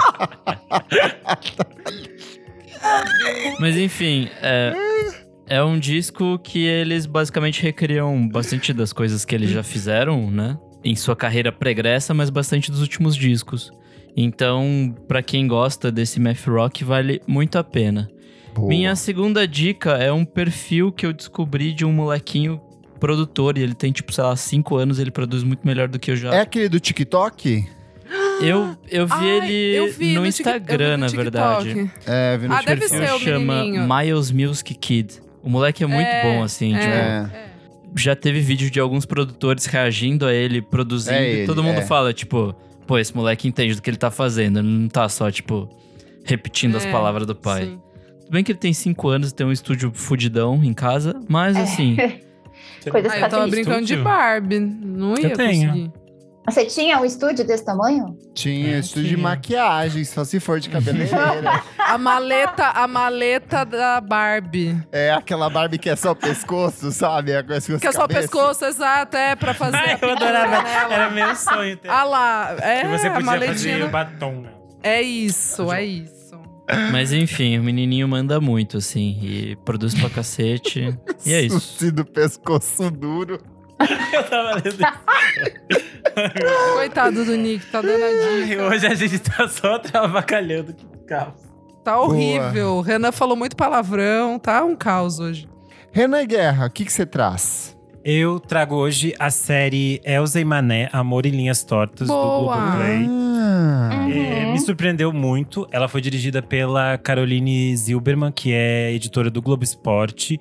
E eu achei Sim. muito interessante como eles conseguiram fazer é, a série ficar equilibrada entre a vida do Mané e a vida da Elsa, sem, tipo, ficar maçante. Porque, por exemplo, eu não gosto de futebol, não entendo quase nada.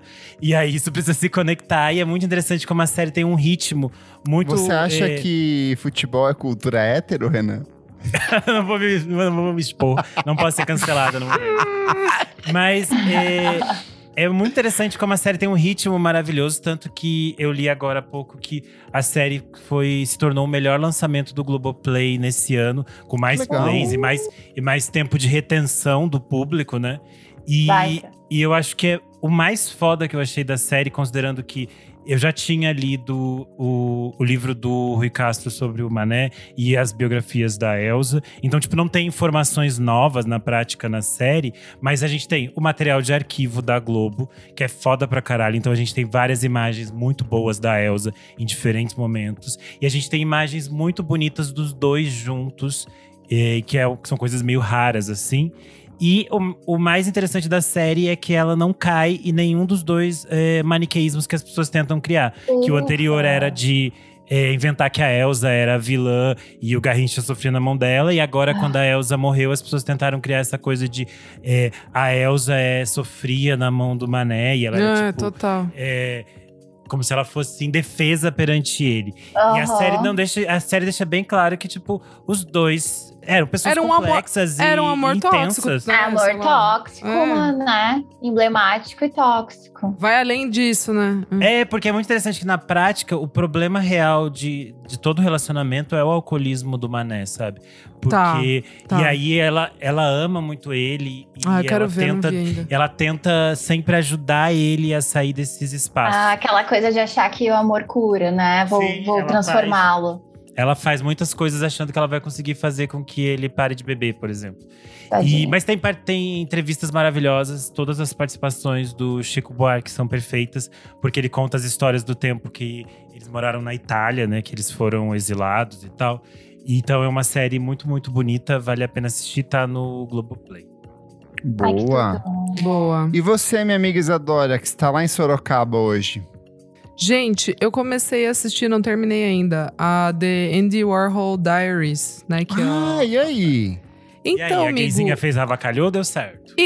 Então, gente, eu achei bem. Eu, eu tô achando bem interessante. Tô no terceiro episódio, assim. E o mais louco é, é que a, narra- a narração da, do- dos trechos, né, do diário, eles conseguiram fazer com inteligência é, artificial da, da, vo- da voz do Andy Warhol mesmo, tipo, no. Ah, é? Acho que é, é no, tipo, um instituto lá que tem dele, sei lá, um negócio assim, a fundação Andy Warhol, sei lá. Instituto Ayrton Senna.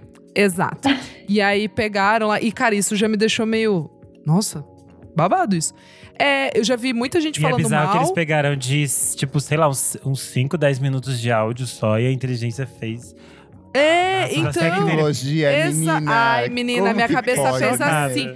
Minha Não, eu cabecinha também, eu fez também puf. achei meio tipo. Eu usava Nossa, que disquete, bizarro. gente. Mas eu acho que o Exatamente. Andy Warhol ia adorar essas palhaçadas. Exato, ele ia curtir muito, muito mesmo. os Pop art ali.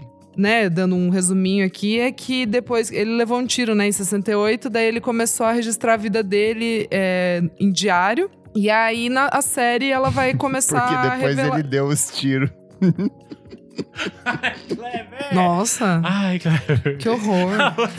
Ai, Que horror. assusta ainda. É, eu Ai, fico ainda adoro. assustada. Eu ainda acredito na humanidade. Renan.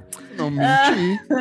E quem produ... E daí é baseado, né, no, no livro essa série. Tem gente que odiou, falou que é bizarro. Enfim, eu não li o livro e, sei lá, tudo que envolve Andy Warhol eu acho maluco e interessante e maravilhoso. Então eu tô gostando. E ela é dirigida pelo. Ai, como é? Ryan, Ryan Murphy, que também acho que Ah, é dirigiu do. o Glee. É, é isso. da É, É, foi por isso que eu perguntei no é. início American se a Horror gay Story tinha da cagado Pose. com tudo ou não. Porque Não, tudo então, que ele é- mete a mão hoje em dia tá, fica meio bagunçado, né? Não, então, é- já é um documentário, não é ficção. Exato. Então, é isso que eu falei, assim. Eu acho que tudo que envolve o, o Andy Warhol eu já acho meio interessante, assim, meio. Eu, eu não sei o que, que eu acho da, da arte dele. Eu acho ela muito necessária, mas eu não sei se eu gosto tanto. Sabe assim? Tipo, é- enfim, é o, o, outras Mas as brisas. pessoas, eu vi as pessoas comentando coisas positivas dessa É, eu tô gostando bastante. Eu, tudo que envolve ele, assim, eu, eu fico interessada, eu, eu gosto. E eu tô gostando.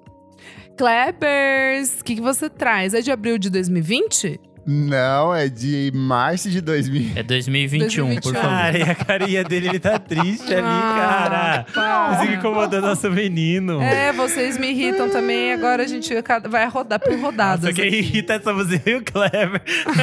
e quem leva é o Nick. Gente, o que que eu fiz? Eu comecei a organizar, chegamos em março, então já tem material suficiente. É meu listão de lançamentos Ai, brasileiros ali.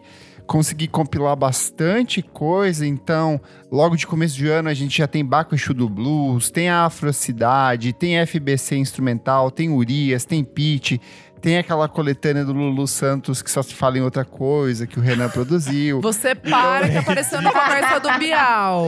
Apareceu na conversa Então, do Bial. quem quer acompanhar aí o que, que tá saindo de música brasileira em 2022, os principais lançamentos ainda tá morrendo ali.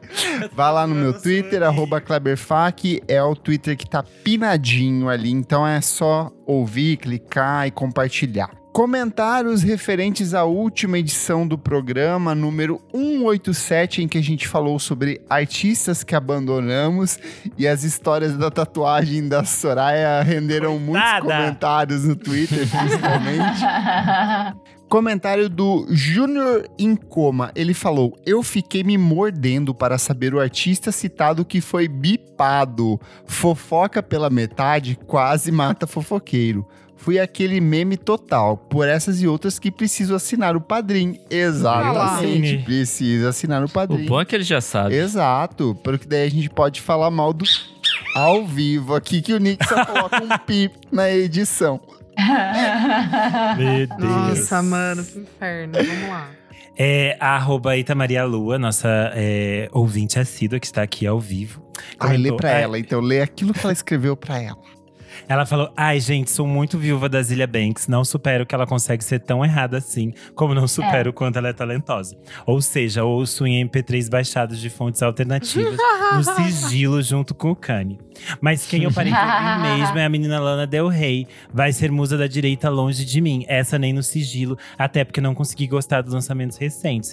Olha Eu lá. acho que a Maria Lua está errada, porque e aqui em casa a gente tá ouvindo muito a Lana Del Rey. Tá super em alta. É porque a sua casa é o Brasil, é o, é o É a casa mais o- vigiada o, do Brasil. É o country club dela. Ai, Aqui só entra mulheres de chapéu, loiras. Comentário do Gustavo Underline Campanha. A gente perguntou quais são os artistas que os nossos ouvintes abandonaram. Ele falou Blink-182. O carinho sempre permanece por ser a banda da vida, mas não dá mais pra fazer som de jovem skatista da Califórnia com quase 50 anos nas costas. É, Não dá, disse o Gustavo. Ele está nervoso. Eu tô não dá sentindo aqui. mesmo. A arroba Bia Ziliotti disse Jake Bug. Quando apareceu, eu fiquei empolgado. Nossa, Segurei pode a mão até Shangri-La. Depois ficou puxado Deus e o esqueci livre. dele. Nossa, eu tinha esquecido, gente. Aham. Só o primeirinho ali, só o primeirinho, metade do álbum, gostoso e Só o tal. primeiro isso. mesmo. Aham. Comentário do Rick Nick, ele falou: Esse episódio foi tudo. Um que eu soltei a mão faz tempo foi o Cícero. Achei estranho o Kleber não comentar sobre ele. Olhadinhas. Gente, as pessoas acham que eu sou eternamente brigado com o Cícero, sendo que eu sou a única pessoa que continua ouvindo o Cícero hoje em dia. É verdade. eu gosto Ele tava lá muito. no carnaval. É, Santa eu gosto Teresa. bastante dele, assim. Mas eu não, eu não acompanho mais, mas eu ouvi o último e era bom. Aí o Matheus Ennis comentou: Gente, eu era completamente apaixonado por Of Monsters and Men. Gritava rei pelo menos Nossa. 10 vezes ao dia e usava Hey! eco bag com. Ai, que susto. com planta dentro. Realmente ficou com Deus. E é verdade, nosso primeiro disco eu fui muito e depois eu também fingi que eu, Eu não sabia, amigo, que você era Off Monster Man. Nossa, o primeiro disco eu adorava, eu adorava. Ah, era Eu, assim, gostosinho. ai, a gente Ah, vai pra embarquei, Islândia, easy sim, somos islandeses. Nossa, sim. eu achei o show chatíssimo vindo Lola 2000. Ah, chatinho. 13, 2012, é. É. Eu gostava dos lookinhos também, só paletas, É, assim, vibe. Mornas. E o último aqui, ó, o Watanabe Matheus, ele falou: gente, assinem o Padrim. Parte do dinheiro será destinado à remoção da tatu do Manford Sons, a Soraya. Mentira que agora a Soraya é global, ela vai ter que tirar por conta própria. Exato, Verdade. exato. Brenda Vidal, suas redes sociais, onde as pessoas te encontram, te leem, te seguem, fique à vontade para dar o seu serviço e se despedir aí da galera. Tá bem, então agradecer mais uma vez todo mundo aqui que é, tava ouvindo, barra assistindo. Muito legal essa, essa conexão com o público, interação, interatividade. Obrigada pelo convite mais uma vez, foi gostosíssimo. E, bom, para me Vem acompanhar... mais vezes, vem mais vezes. Ah, mas me chama, né, amore? Me chama que eu vou.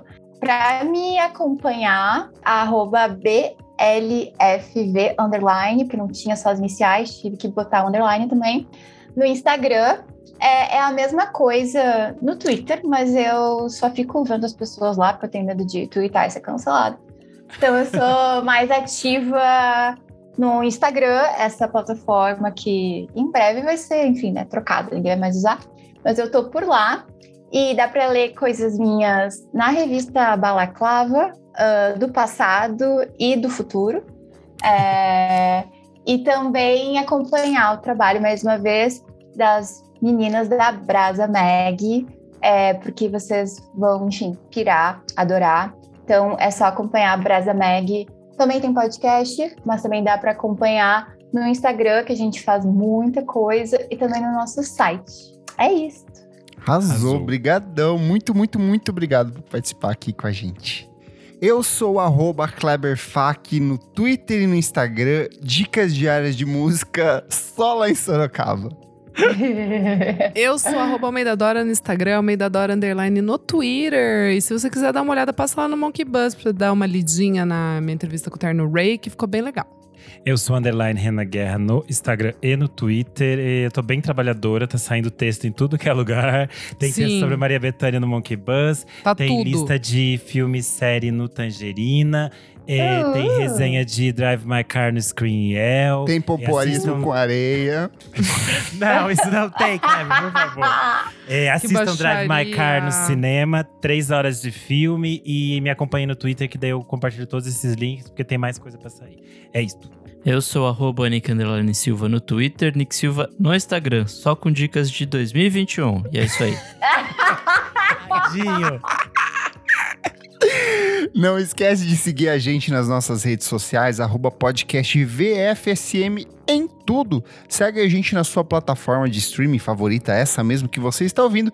E se puder, apoie a gente no padrim.com.br barra podcast VFSM. Por apenas cinco reaisinhos por mês, você tem acesso a muitos programas com antecedência, participa do nosso grupo fechado para assinantes lá no Telegram e participa aqui ó, das gravações ao vivo. Hoje foi uma loucura, hoje a gente rachou o bico aqui, todos os madrinhos Caos. viram. Tem acesso às fofocas blipadas pelo Nick e participa aqui com a gente. Então, muito, muito, muito, muito obrigado. Obrigado, Brenda. E até a próxima edição do programa. Tchau, tchau! Tchau. Tchau. Tchau.